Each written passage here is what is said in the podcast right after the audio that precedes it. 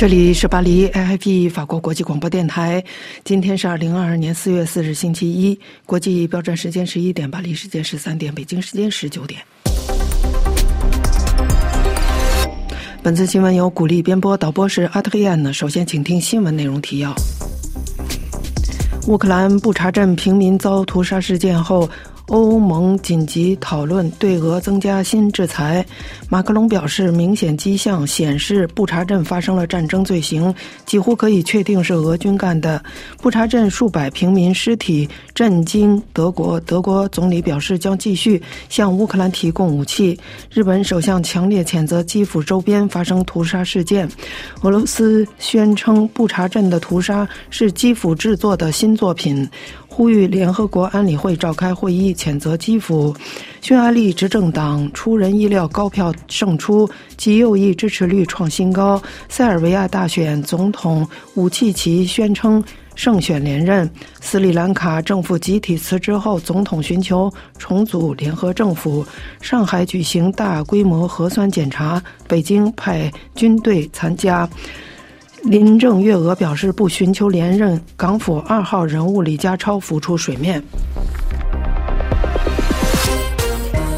请听新闻详细内容。在俄军撤离基辅北部布查镇后，在刚过去的周末，当地发现了大量平民被虐杀的尸体的画面，在欧洲引发愤怒。乌克兰总统泽连斯基在视频讲话中抨击俄罗斯的谋杀、酷刑、强奸和抢劫暴行。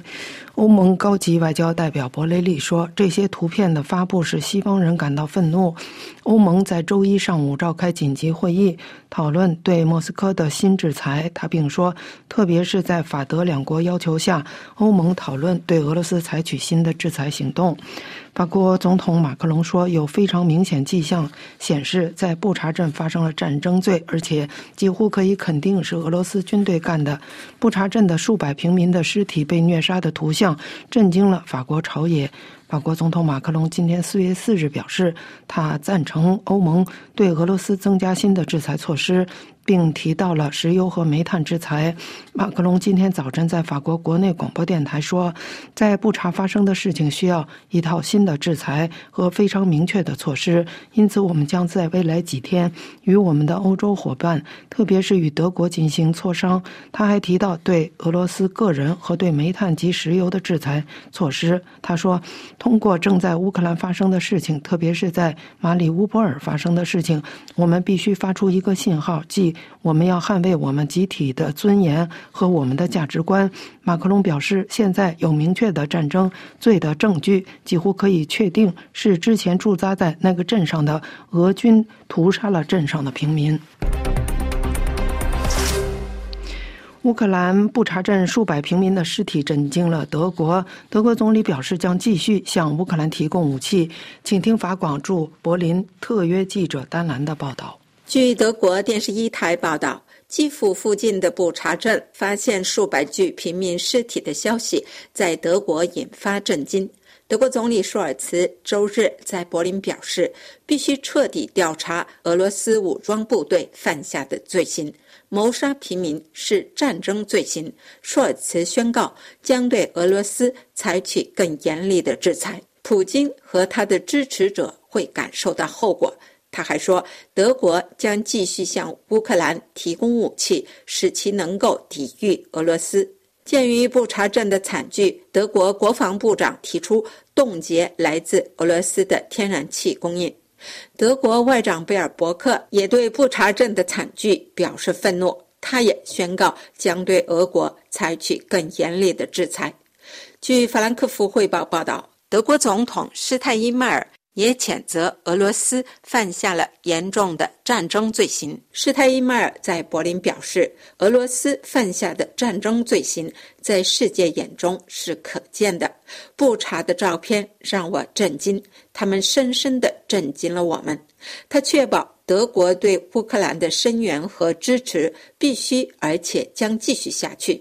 德国媒体也对乌克兰平民被枪杀感到震惊。《时代周报》表示。来自基辅郊区令人震惊的图片显示，俄罗斯士兵显然在杀害平民。专家怀疑这是有目的的行为。这是柏林丹兰法国国际广播电台中文部专稿。日本首相强烈谴责基辅周边发生屠杀事件，请听法广东京特约记者楚良一的报道。乌克兰官员宣布，在首都基辅周围发现四百一十具尸体，从尸体的状况看，极有可能是被俄罗斯军队屠杀的。世界各地的批评声不断。四日早晨，日本首相岸田文雄也对此进行了强烈的谴责。岸田首相表示，他严厉谴责基辅附近出现许多受害的平民。我们严厉谴责伤害平民的行为和违反国际法的行为。关于进一步制裁，他说：“我们愿意与国际社会合作，做日本应该做的事情。”表示将与欧美各国协调讨论对俄罗斯进行进一步的制裁。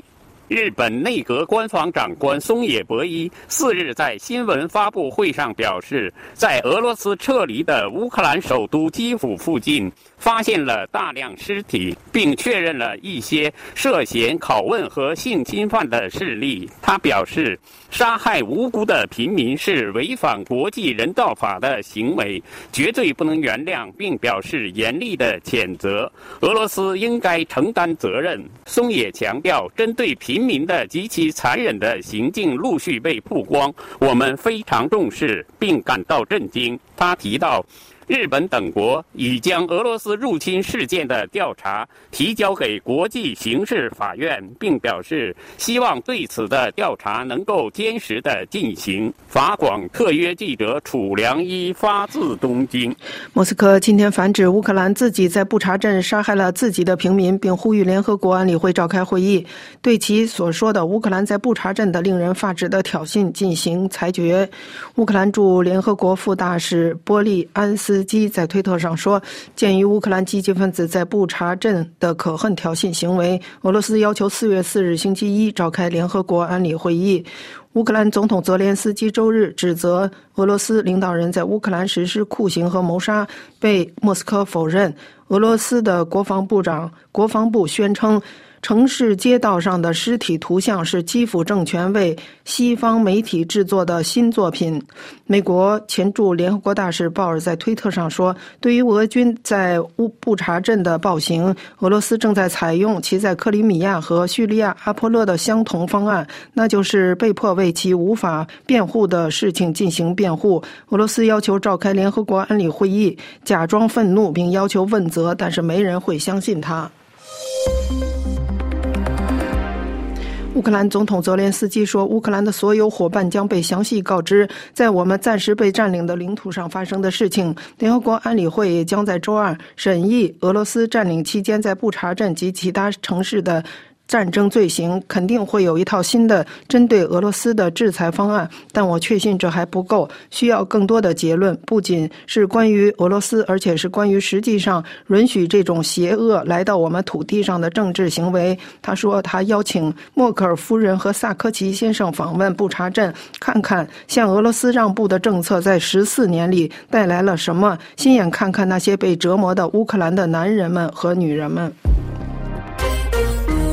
匈牙利执政党出人意料高票胜出，极右翼支持率创新高。请听杨梅发自布达佩斯的报道。匈牙利周日立法选举的结果出人意外。根据对超过百分之九十八的选票的点票结果，执政党的得票率为百分之五十三点一七，得以保留目前在匈牙利国会的超过三分之二的绝对优势。因为匈牙利国会一百九十九个议席中，仅有一百个议席由直选选出，其他则由赢者多得。以六大政党组成的反对党联盟仅仅获得百分之三十四点九五的选票。反对党除了赢得首都布达佩斯之外，在其他重要城市以及匈牙利农村连连败北，包括候选人马基扎伊彼得本人所在的选区。独立参选的激烈的反欧洲和种族主义小党派“我们的祖国运动”组织获得。了百分之六点一八的议席，通过了百分之五的门槛。该政党的七名议员将加入奥尔班领导下的亲民盟的一百三十五名议员，使新议会的基调更加激进，并且在移民和 LGBT 性别权利等议题上增加执政党的筹码。此次立法选举还增加了四个与同性变性问题有关的公投问题。公完整的选举与投票结果将于一周后出台。奥尔班周日晚间在多瑙河边召开的庆祝大会上表示，这场胜利将被记住，因为他从未遇到过这么多的对手。这些对手包括匈牙利的左派、国际上的左派、布鲁塞尔的官僚乔治·索罗斯以及国际媒体。反对党领导人马基扎伊彼得向汇聚在首都另一侧布达的支持者们承认，选举结果令人羞愧。他和其他人一样遭受打击，他们没有想到会有这样的结果。以上是杨梅发自布达佩斯的报道。塞尔维亚大选最终结果尚未出炉，但是现任总统武契奇宣称，他在周日的大选第一轮投票中获得百分之六十左右的压倒性胜利，将进入另一个五年任期。斯里兰卡政府集体辞职后，总统寻求组织联合政府，请听林兰介绍。除了总统和他的哥哥总理马辛达·拉加帕克萨之外，斯里兰卡内阁二十五名部长在周日深夜集体提交辞呈。当地媒体预计不久后将组建新内阁。总统办公室周一声明说，总统邀请议会所有的政党接受部长职位，加入寻求解决国家危机的努力。据报道，集体辞职的部长中包括有总统拉加帕克萨家族的三个成员。周一早间，科伦坡股市停止交易，斯里兰卡央行行长周一宣布辞。职。人口两千两百万的斯里兰卡目前正面临食物、燃料、药品等必需品的严重短缺，货币下跌，通胀状况已达历史记录，引发波及全国的抗议。官方承认这是自1948年脱离英国独立以来最严重的经济危机，已向国际货币基金组织寻求帮助，但相关谈判可能持续到年底。随着抗议活动愈演愈烈，当局7月1日晚间宣布全国进入紧急状态，但周日晚间仍有数百人在若干城市和平示威。一位官员向法新社说：“警报显示可能会出现进一步的骚乱。”随着宵禁令在周一早间截止，军队和警察都处于高度戒备。该国活动人士警告，周一将在几个主要城市举行更大规模的抗议，要求拉加帕克萨总统及其家族成员下台。以上是林兰的介绍。中国上海进行大规模核酸检查，北京派军队抵达上海，请听罗拉的介绍。北京周一派遣两千多人的军队和数千名卫生工作者前往上海，对当地两千六百多万居民进行大规模的核酸检测。这也是在中国武汉爆发新冠疫情以来进行的规模最大的卫生措施。中国军方消息显示，中国军队抽组卫勤力量两千多人，支持上海市做疫情防控工作。这些军队力量来自陆军、海军等七个医疗单位。此外，根据当地媒体报道，包括首都北京等多个省份已经派出共计有一万多名医务工作人员前往上海。一些上海市民在黎明前被叫起床进行核酸检测，其中一些人身穿睡衣排队等待。中国商业和金融中心上海，由于新冠疫情无症状感染者近期飙升，从四月一日起进行分区封控，市民被禁止出户，并全面展开核酸筛检行动。中国当局在过去二十四小时内宣布，上海有四百三十八例确诊病例，也是近期中国感染确诊出现的最大增幅。与其他国家相比，中国目前的感染人数仍然很低，但习近平政府执行。严厉的零疫情措施，当地人对此表示不满。一些民众在网络视频中批评防御措施过于严酷，并认为政治表现优于医生的建议。以上是罗拉的介绍。香港行政长官林郑月娥今天四月四日宣布，他将不会寻求连任特首。据法广香港特约记者麦燕婷的报道，林郑在任五年是支持度最低的香港特首。目前有分量的候选者尚未浮出水面，但传言称香港第二把手李家超可能将于本周五辞职，参加下届特首竞选一职。IFP 法国国际广播电台。新闻节目播送完了。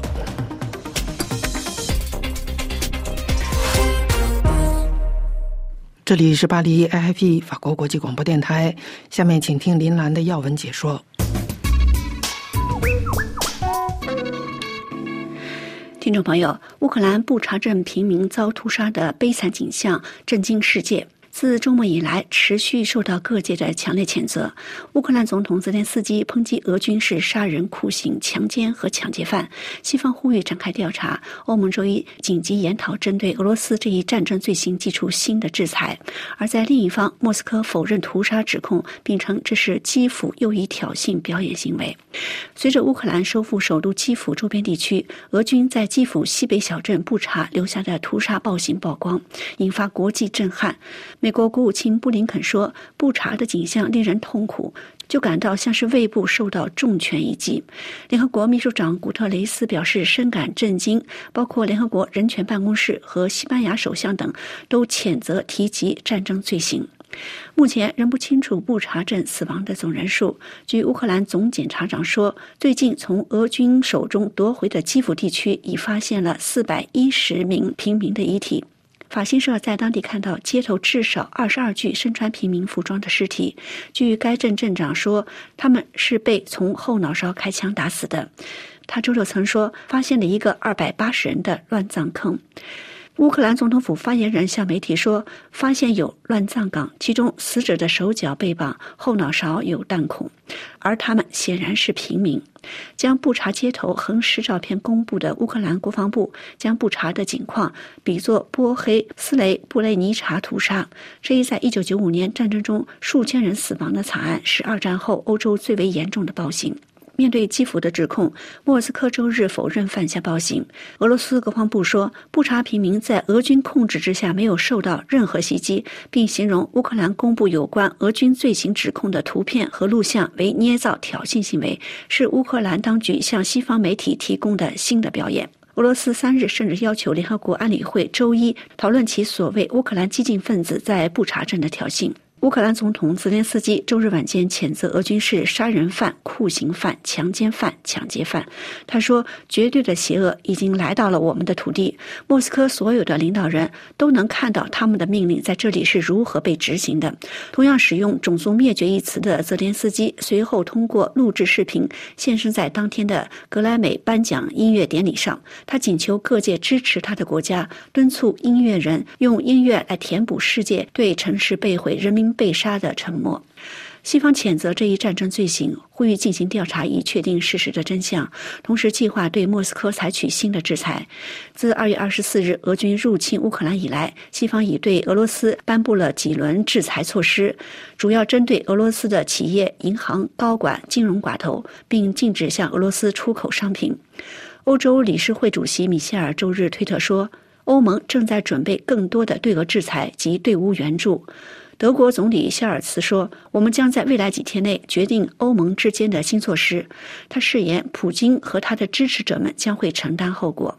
欧盟外交事务高级代表博雷利周一表示：“布查屠杀的图片令人愤怒，尤其在法国和德国的要求下，欧盟周一上午紧急研讨针对莫斯科的新制裁。”法国总统马克龙周一早间在法国电台受访说，他赞成欧盟对俄进行新的制裁，包括石油和煤炭。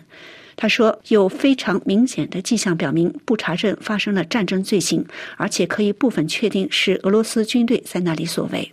至于还将采取什么样的措施，乌克兰外长在其推文中表达了基辅方面的期望，提出要求七国集团即刻对俄罗斯实施毁灭性的新制裁，包括禁运石油、天然气和煤炭，对俄罗斯船只和货物关闭所有港口，切断所有俄罗斯银行与 SWIFT 的联系。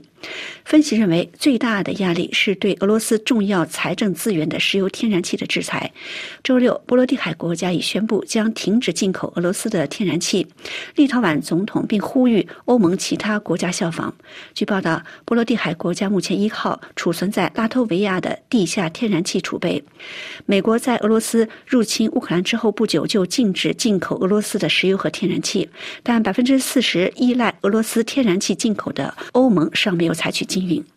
分析预计，布查屠杀将会对已经困难的乌俄谈判产生影响，但周日俄方却释出缓和的声明。俄方首席谈判代表称。对基辅采取了更为现实的立场表示欢迎。据他说，基辅已经有条件的准备接受莫斯科所要求的国家保持中立。克里姆林宫发言人同时也强调，两国代表团必须首先就双方关系正常化达成具体的协议，不只是想法，而是一份具体的书面文件。另据乌克兰首席谈判代表周六说，除了克里米亚议题之外，莫斯科方面已经口头接受了乌克兰的所有立场。以上的要闻解说由林南编播，感谢收听。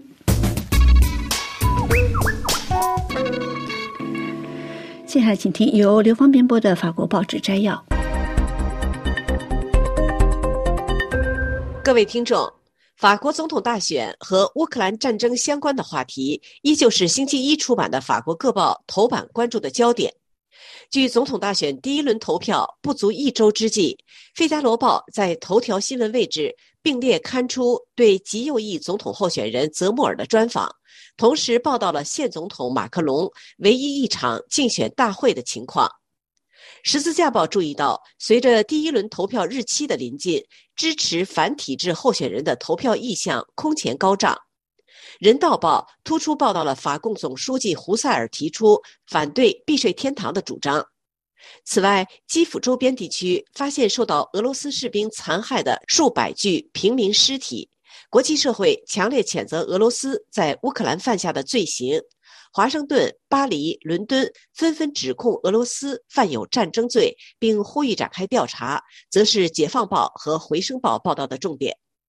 俄罗斯入侵乌克兰的行动进入第三十九天之际，海港大都市奥德萨传出爆炸声。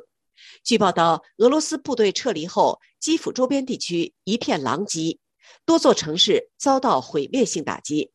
城市的破损程度以及百姓受虐的情况，足以表明那里犯有战争罪。乌克兰总检察长周日宣布，在最近从俄罗斯军队手中夺回的基辅地区，发现了四百一十名平民的尸体。对此，《解放报》发表社评指出，这已不是一场战争，而是屠杀。如果画面属实，不仅需要国际司法的介入，还需要加快制裁。周日，西方国家一致作出谴责，并考虑做出更加严厉的制裁。尽管我们也需对此付出代价，但却别无他择。虽然历史上屡有屠杀发生，然而昨日还亲如一家的兄弟，如今却受到野蛮残杀，实在令人难以置信。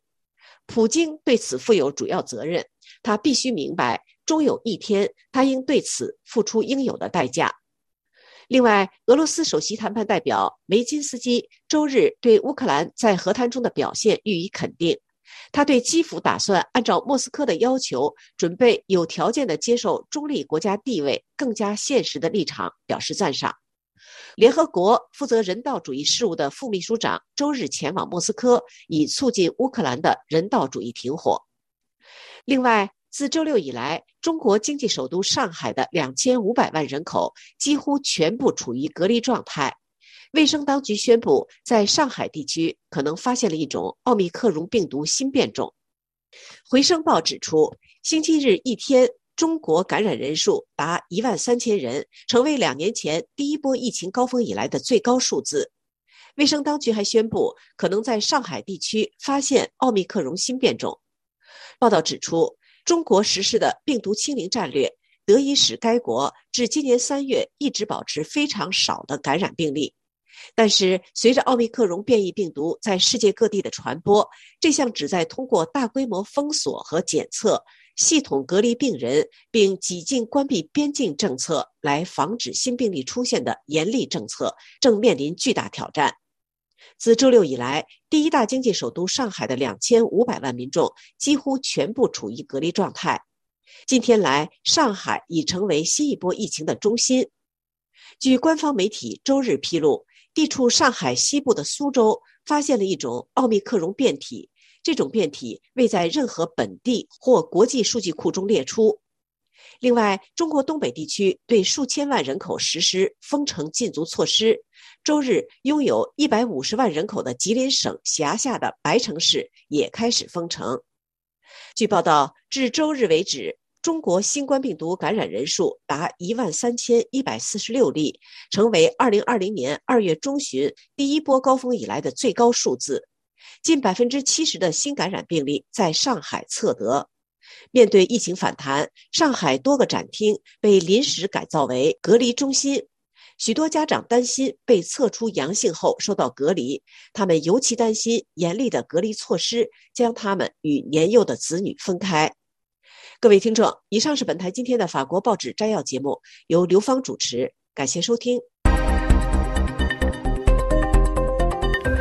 接下来是本台的特约记者专栏节目时间，请听王山主持的《美国动向》。美国专栏题目是“普京兵困乌克兰，习近平武统台湾梦碎”。二月二十四日，俄国总统普京下令俄军入侵乌克兰，人们关注俄乌战争，也为远在东亚的台湾担忧。分析家们认为，俄乌战争给了习近平武统台湾的良机。此时，美国与北约的精力都集中于应对俄乌战争，而无暇东顾。如果俄军迅速攻下基辅，推翻乌克兰现政权，那么习近平便可趁机命令解放军东渡台湾海峡，一圆他武统台湾的美梦。习近平上台近十年来，已经放弃和平统一台湾的口号。台湾除了卖台集团的少数人外，更没有人相信习近平会与台湾人讲“一国两制、一中各表”。台湾对于习近平就只剩下武统一个选项。尤其今年下半年，中共二十大将要召开，十年执政把国内国际几乎所有事情都办砸的习近平，急需武统台湾，让自己在历史上留下一笔，借此顺利连任并永远执政。因此，他毫不犹豫地支持普京入侵乌克兰，把武统台湾美梦的实现寄望于普京赢得侵乌战争。俄乌开战，斯坦福大学教授、民主理论权威戴蒙德警告，台湾人民应该了解，台湾正处于极其危险的时期。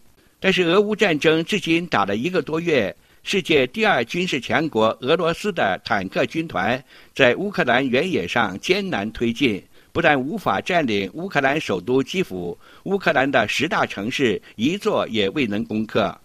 俄军在乌克兰战场上表现涣散，与俄军在莫斯科红场上阅兵的威武雄壮形成鲜明对比。普京兵困乌克兰的原因在于他的侵乌战争得不到美欧国家的支持，更在于俄军的腐败使得俄军丧失战斗力。中国人民解放军在天安门广场上阅兵，远比俄军威武雄壮。解放军的腐败也远胜于俄罗斯军队，起码俄军没有出现徐才厚、郭伯雄、谷俊山那样的惊天巨谈。解放军虽然从乌克兰获得许多前苏联的先进武器和军事技术，其装备仍落后于俄军至少十年。台湾与大陆隔着一百多公里的台湾海峡，不像俄乌边境一马平川。台湾岛的每一个滩头都可能成为埋葬解放军的古宁头。彭博信息刊文指出，普京发动侵乌战争现况对习近平而言更像是一种威慑，这可能促使习近平对武统台湾三思。俄乌战争开打，美国政府一再对习近平发出警告，不可对台湾轻举妄动。美国国会参议院三月二十八日通过《美国竞争法案》，法案包括多项对台湾友好的条文，其中承认台湾是美国印太战略的重要一环，强调基于《台湾关系法》和六项保证对台湾的承诺。支持台湾落实不对称防卫战略，敦促台湾增加国防开支、定期对台军售等等。对此，美国学者马斯特罗与科比尔投书《华尔街日报》指出，台湾比乌克兰更重要，不能让中国认为美国为了乌克兰分心、顾此失彼，而提供中共入侵台湾的机会。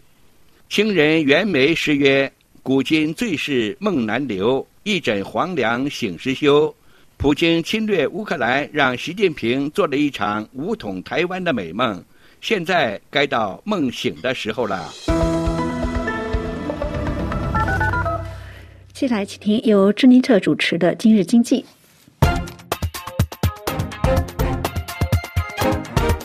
各位听众，乌克兰的战争是否已经导致旧屋房地产的价格波动呢？根据法国《维生报》引述法国最佳房仲中介公司梅耶阿尚的最新房地产价格指数显示，尽管俄罗斯乌克兰冲突造成的情势不确定性，但旧住宅房地产的价格在全法国继续的攀升，在巴黎等的房价价格的是这一趋势发生了逆转。至今为止，闪亮的法国房地产将会变得暗淡吗？尽管今年初的房地产价格和预期仍然上涨，自二月二十四日乌克兰战争爆发以来，一直在市场上刮起担忧之风。俄罗斯入侵仅仅两周之后，由 Opening Way 于三月九日到十日所做的一项经纪公司委托的调查证明了这一点。调查显示，百分之七十三的法国受访者表示对法国经济形势持悲观态度，百分之五十五对房地产市场价格保持悲观态度，百分之五十五对于个人经济状况悲观。这家经纪公司的创始人胡自佑批评说：“我们对在短短六个月之内看法上改变的强度感到惊讶，所有指标都在恶化。这显示与乌克兰战争的严峻背景有关。”关于房地市场，他指出，自2020年11月政府再度宣布封锁限制令以来，从未出现过如此程度的担忧。在传统的交易旺季开始之际，从春季到初夏，市场会停滞不前吗？最佳房仲的科学总监贝勒伯赫安慰大家说：“不必担心，目前情势非常不确定，现在要衡量冲突造成的房价影响还为时过早。目前，正如三月份的数据所佐证的那样，房市仍然充满活力。乌克兰、俄罗斯恢复谈判，面对飞速的通货膨胀，购买力对家庭来说比以往任何时候都更加重要的考量。在此背景下。”房地价格的上涨是购物的主要障碍。根据这家中介提供给《回声报》的指数，四月一日，全法国的房价每平米平均价格在一个之月之内上涨了百分之零点五，三月份上涨百分之零点一，自年初以来上涨了百分之零点六，达到三千零二十一欧元。新冠疫情后的房地产地理分布出现地域性的差异得到了证实。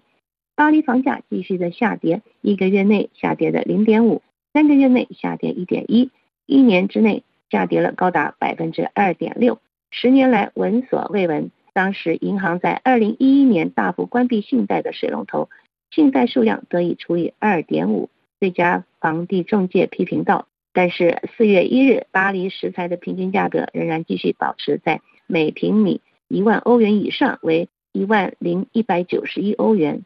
房地中介 Advice 的总经理卡尔迪说：“超过八十平方米的大户型，没有屋外的空间，就没有特别的吸引力，就更难卖了。房地产价格在巴黎是下跌的，乡村地区价格上涨，多年来一直令人垂涎烫涨的城市的房价也正在崩溃。这是除了巴黎以外，其他大城市的情形，例如南特、里尔、勒哈俄尔、昂热、图尔和尼斯等城市也是如此。”在巴黎近郊的蒙特伊尔，这是三年来法国每平方米价格涨幅最大的城市之一。目前，房地产买家正在重新获得主控权，而卖家则很难降低他的期望值。他们仍然相信可以看到房价上涨的浪潮。由于新冠疫情封锁令，导致买房者要求屋里屋外的面积要比以前更大。由于疫情爆发后，远距离办公盛行。房屋市场的倾向是位于外省或是郊区的城市比较容易找到买家，而且是干部阶层的买家。带来的结果是，那些房价已经落后了十年的城市，在价格上涨的同时，仍然让消费者很可以负担得起。同时，也因为该地区的房屋吸引生态主张的年轻人，还有一些大学生等的顾客。房地产的另一个警告信号是，购物信贷受到限制。主要也是因为燃料市场价格上涨的原因，特别是因为年轻家庭经常几乎用尽了他们的安全阀及延长他们信用期限的可能性。根据胡资优的说法，如果这端对于借款人来说获得信贷更加复杂的时间延长了，他的估计说，那么可能会导致房价下跌。各位听众，以上节目是由珍妮特为您主持的，感谢法国同事阿德尼安呢的技术合作，同时感谢您忠实的收听，我们下次节目再会。接下来，请听由福林主持的大选特别节目。听众朋友们好，法国欧洲和外交部长勒德里昂三月三十日在巴黎的外交部所在地接受了我台和其姐妹电视频道法国二十四电视台的记者就乌克兰局势等系列问题的联合专访。记者就乌克兰局势提问称，在乌克兰，俄方昨天宣布，他们将从根本上减少基辅和切尔尼戈夫周围的军事活动。与此同时，俄乌双方与土耳其正在进行谈判，似乎正在取得进展。因此，几个月前，部长，您曾说过，最坏的情况已经摆在我们面前了。今天，您是否更加乐观了呢？您是否看到了一个这场危机的突破口呢？No，？没有，No，没有。就目前而言，战争仍在继续。我读到的只是文字，我读的是声明，我没有看到具体行动。据我所知，对于俄罗斯武装部队在乌克兰的占领，没有采取撤军的措施。基辅的战争仍在继续，昨晚还发生了爆炸事件。战争在第聂伯洛继续，战争在哈尔科夫继续，战争在马里乌波尔继续。马里乌波尔正在成为一个烈士的。城市，普京总统决定的对马里乌波尔的围困，导致近二十万人被劫为人质。战争仍在继续。据我所知，目前没有任何突破或新的进展。你提到了声明，俄罗斯当局已经发表了很多声明，方式非常多变。目前我们。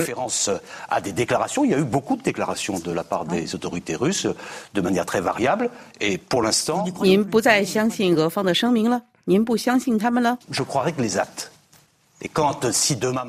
我只会相信行动。如果明天早上普京总统说，作为我愿意重新阐明、重新组织的标志，我放弃对马里乌波尔的围困，我允许人道主义援助进入马里乌波尔，我允许马里乌波尔的平民自由行动，那么我会说。啊，是的，有新的进展出现了。然而，我会说，是的，也许最坏的情况还没有出现在我们的面前。但今天我没有看到任何的行动。你像美国国务卿布林肯所说的那样，俄罗斯说的与实际上做的是不同的，所以你并不真正信任普京吗？信任是有关行动，信任它一直是行动。因此，就目前而言，他们没有履行承诺。相信会达成停火是天真的想法吗？达成停火是需要的，但停火不是法令规定的。他是对普京总统说：“好，我们停下来，我们进行谈判的政治决定的回应。”就目前而言，情况并非如此。的确，围绕伊斯坦布尔的谈判发生了一些事件，但相关谈判是在三周前在白俄罗斯、在梅格里开始的，在安塔利亚也举行了部分谈判，但这些谈判的主题相同，没有什么壮观的一面。就目前而言，谈判所关注的任何主题都没有进展，所以这就是现实。因此，我们绝不能被宣言所迷惑，我们需要的是行动。如果俄罗斯真的希望我们对其有所信任，俄方应该把行动放在桌面上，并以具体的方式展示这个新的方向。如果是这样的话，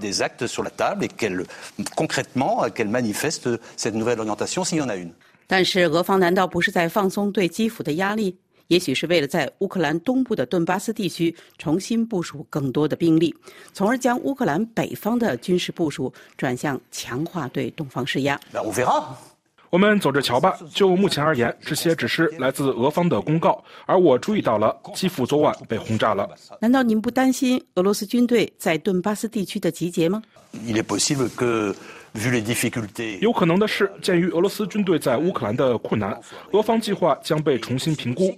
但也有可能的是，宣布进行更深入谈判的这个时期是俄罗斯用来重组部队的时期。因为你知道，围城战的战略，也就是俄罗斯今天正在实施的战略，对哈尔科夫的围攻，特别是对马里乌波尔的围攻。顺便说一下，这也是您所预测到的。是的，我曾公开讲过，围城战的情况可能出现。您曾说过，这是一场围城战。而攻城战则是可怕的。我们有一段俄罗斯发动围城战争的历史，这些历史包括车臣战争期间的格罗恩兹尼和叙利亚战争期间的阿勒颇。我们在那里看到了，我们想到了阿勒颇，因为当时我是法国国防部的负责人。在那里，我们看到俄罗斯说：“好吧，我们要进行谈判。”然而，事实上，实际情况则是，俄方为了重组部队，所以我们将拭目以待。我们将看到这些言辞是否会转化为具体的行动，或是撤军，或是宣布停火。今天需要的是宣布在马里乌波尔停火，以避免大屠杀。因为在马里乌波尔发生的一切令人震惊，因此在马里乌波尔将发生的事情是俄罗斯的责任。我们谈到了谈判，我们涉及到了军事和外交问题，因此，正如您所说，在过去三周里，俄乌之间的第一次谈判取得了进展，乌克兰人将放弃加入北约，接受中立地位。但条件是法国等大国要保证他们的安全。那么具体而言，部长成为乌克兰安全的担保人意味着什么呢？因为，请原谅我，但它看起来非常像北约的第五条，即北约条款中的各缔约国同意对于一个或数个缔约国之武装攻击，应视为对缔约国全体之攻击。你说谈判有进展，他们并没有取得进展，他们是稳定进行的。但这些谈判主题不在任何情况下，在信息传递的层面上，我们看到的是俄乌之间谈判的图像。不不，但我要把这事情说清楚。谈判的主题是过去三周俄罗斯和乌克兰代表团定期探讨的问题，其中有一个突破。即泽连斯基总统所做出的重大政治行为，包括他说：“我同意，我们应该在乌克兰的中立概念上下功夫。”但与此同时，我说，在乌克兰中立之外，其内容必须确定。目前还没有这样做，我还需要安全保障。这很正常，因此让我们询问并思考安全保障问题。但就目前而言，第一或第二项原则都没有被接受。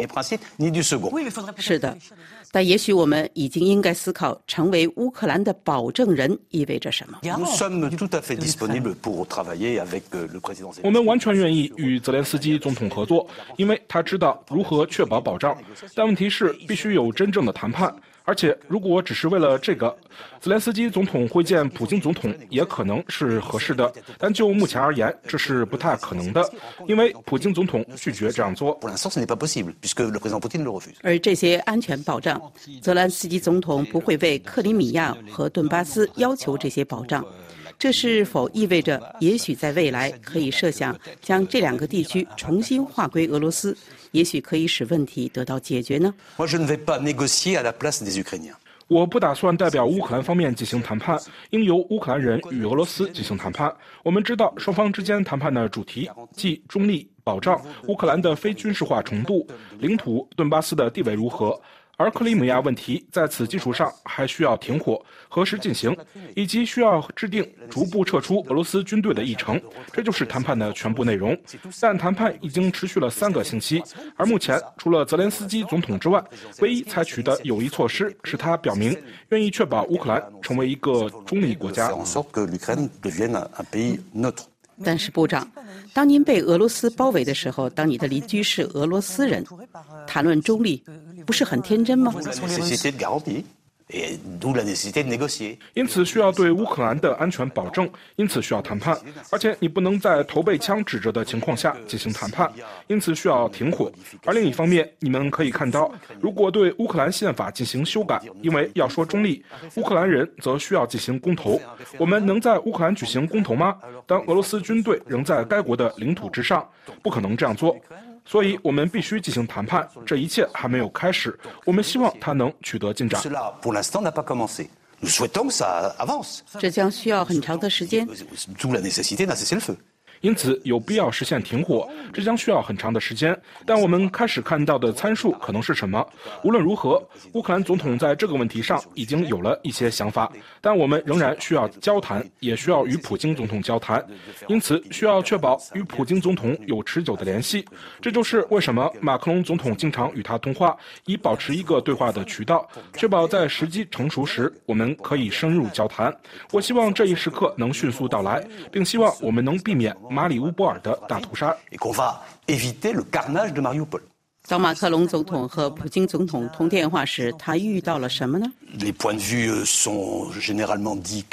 双方的观点通常都说得很清楚，通常很明确。他们再次相互交谈，虽然进展不是很顺利，但至少有一个潜在的谈论渠道。而马克龙总统有时也会与普京总统和德国总理进行交谈，因此普京总统必须认识到。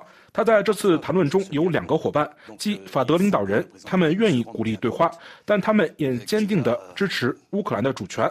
他们拒绝一个国家像现在这样攻击另一个国家的事实，以及这给乌克兰人民带来的所有痛苦和折磨。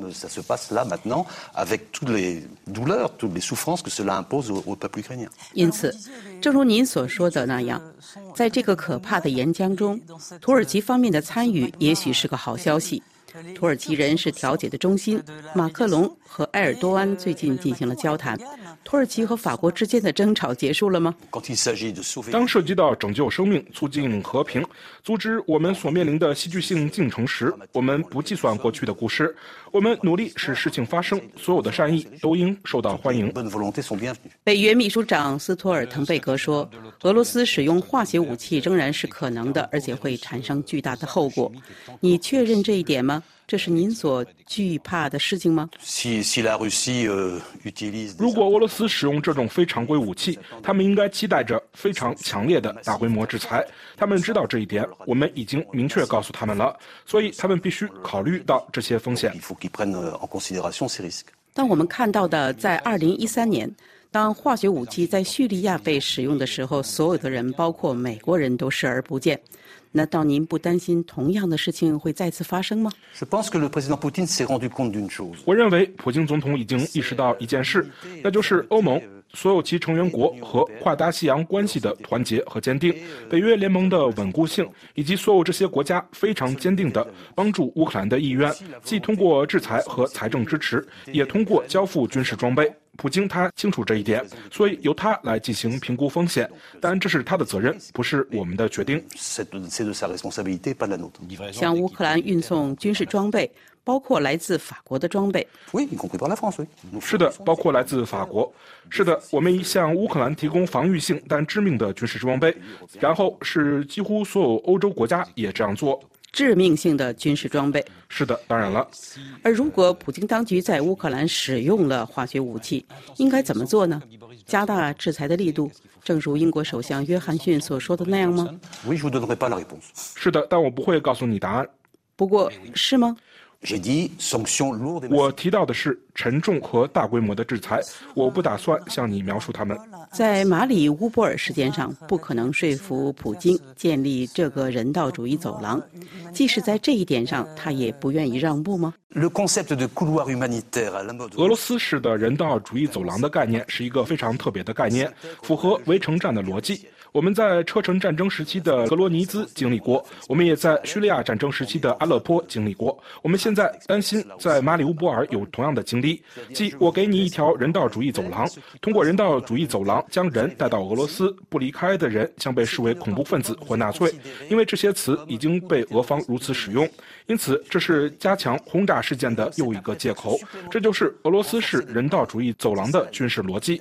我们在马里乌波尔想要的是停火。解除围困以及人道主义援助的自由流动和人们在马里乌波尔的自由流动，这是当前的问题。我们不应该被俄罗斯的声明所误导，而现实是马里乌波尔此时此刻的惨剧。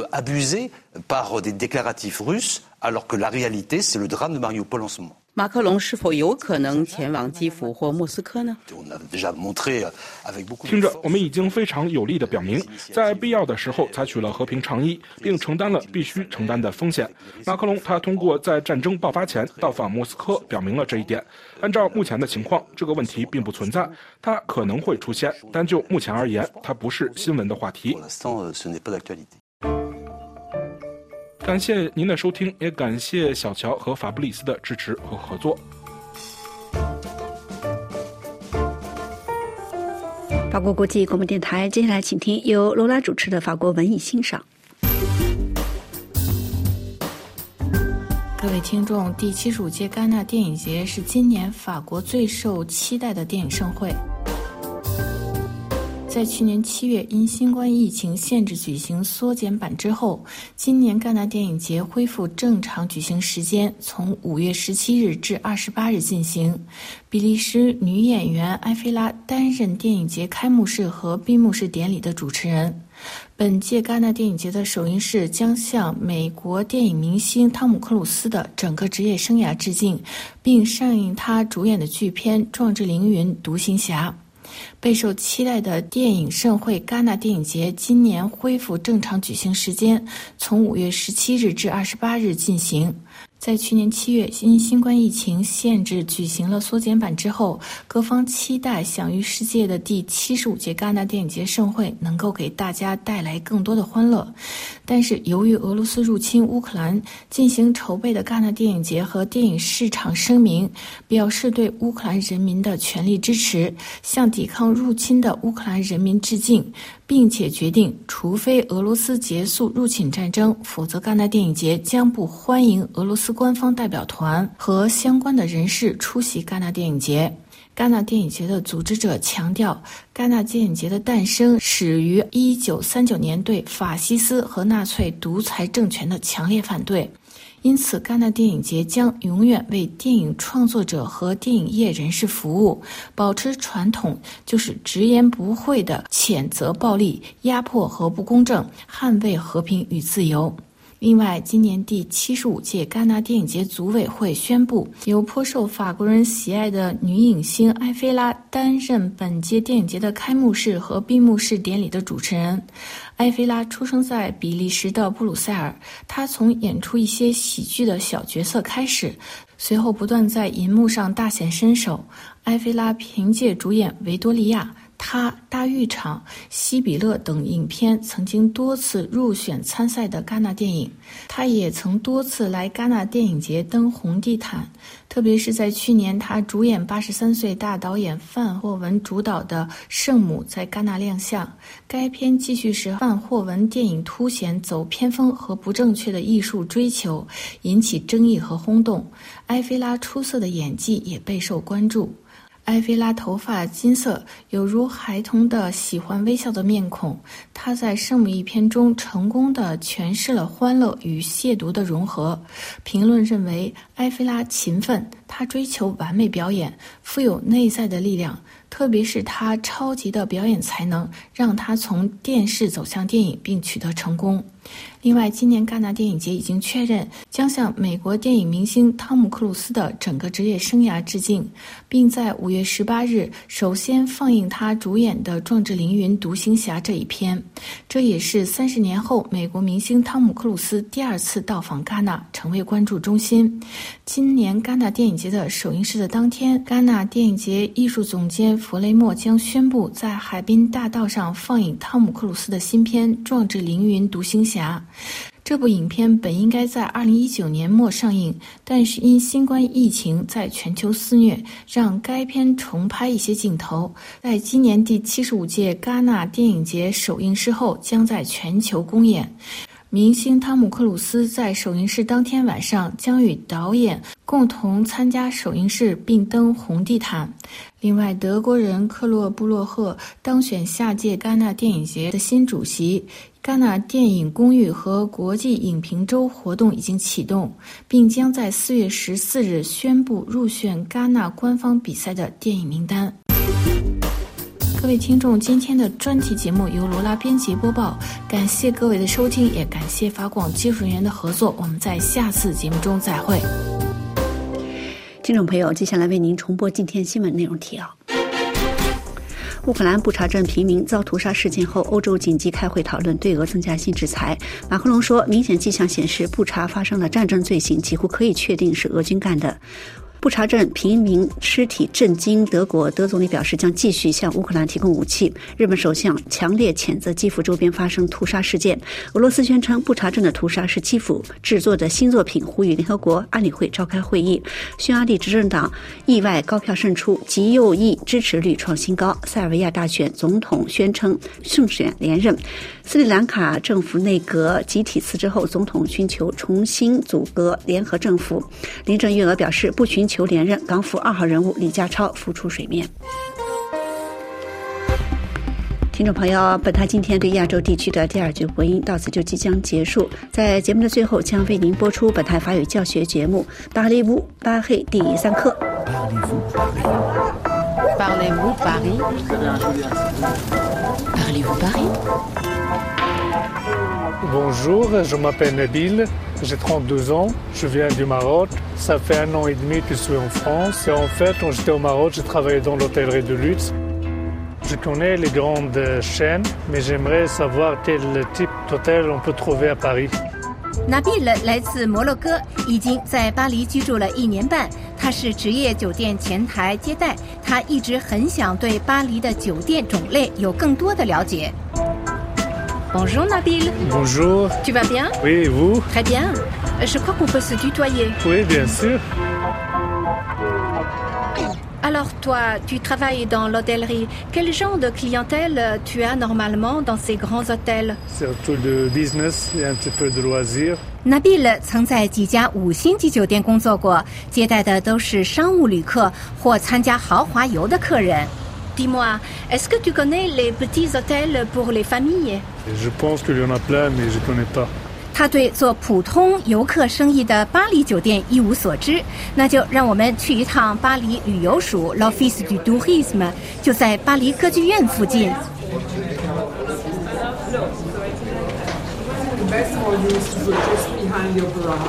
Bonjour. Bonjour. Bienvenue. Merci.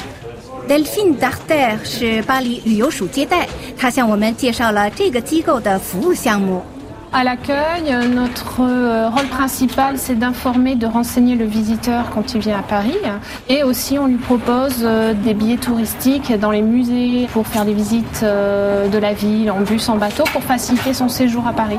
Et on propose aussi de réserver des hôtels suivant la disponibilité du moment par le biais de notre centrale de réservation.